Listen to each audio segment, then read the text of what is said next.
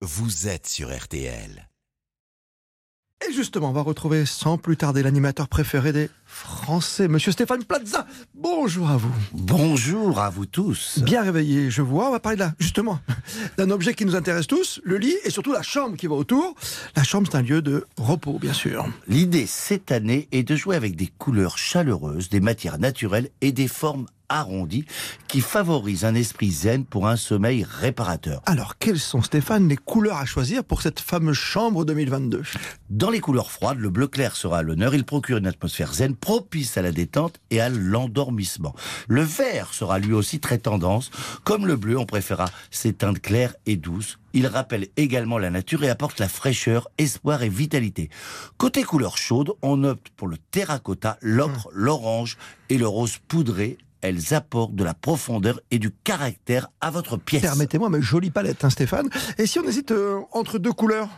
Pensez à la tendance des murs bicolores pour structurer l'espace. Petite astuce, on peint la partie basse du mur un tiers dans la couleur la plus foncée et les deux tiers restent la couleur la plus claire. Et du côté des tendances Les grandes tendances cette année sont les tendances minimalistes et végétales. La décoration est épurée, la pièce est rangée, les rangements sont discrets et les plantes intègrent l'espace pour se concentrer sur la fonction principale de cette pièce, le repos.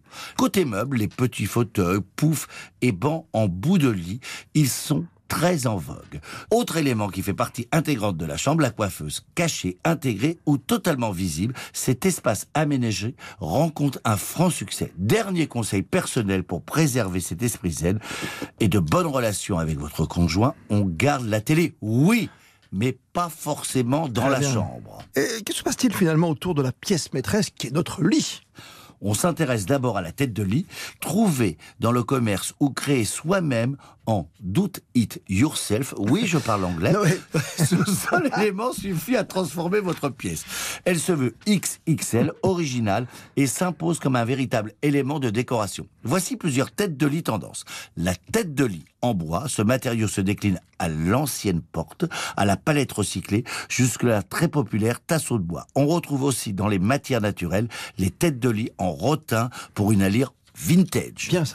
La tête de lit en papier peint. Le papier peint fait son grand retour, on l'a vu, pour une utilisation originale. Votre chambre sera assurément dans l'air du temps.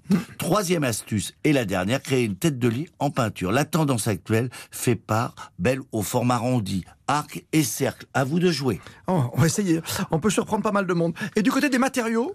Dirigeons-nous toujours vers une consommation éco-responsable. Les matériaux naturels et les matériaux recyclés sont tendance et c'est très utile pour la planète. On privilégie le bois pour sa résistance et la durabilité et on l'associe avec du rotin et du canage. Côté textile, pour les rideaux jusqu'au linge de lit, on mise sur des fibres naturelles comme la gaze, le coton bio et le lin. On a bien compris, Stéphane Plaza, la chambre sera visiblement épurée en 2022. Mais quels sont les objets qui peuvent quand même encore traîner. Alors il ne s'agit pas de placer des objets d'ici ou là. Celles-ci doivent remplir une fonction. Je pense au panier pour ranger vos bijoux ou vos chaussettes, aux bougies artisanales pour une ambiance tamisée. Et on multiplie les coussins sur le lit, confortables et décoratifs. Ils ont l'avantage de pouvoir être changés facilement en fonction des tendances et des saisons. Pas faux. Pour finir, en déco, mais dans tous les domaines, Pensons à la planète, celle-ci peut se passer de nous, nous, nous ne pouvons pas nous passer d'elle. Très clair, merci mille fois pour ce joli conseil, cette jolie philosophie. Chronique de Stéphane Plaza à retrouver sans modération sur l'appli RTL. À la semaine prochaine. Merci.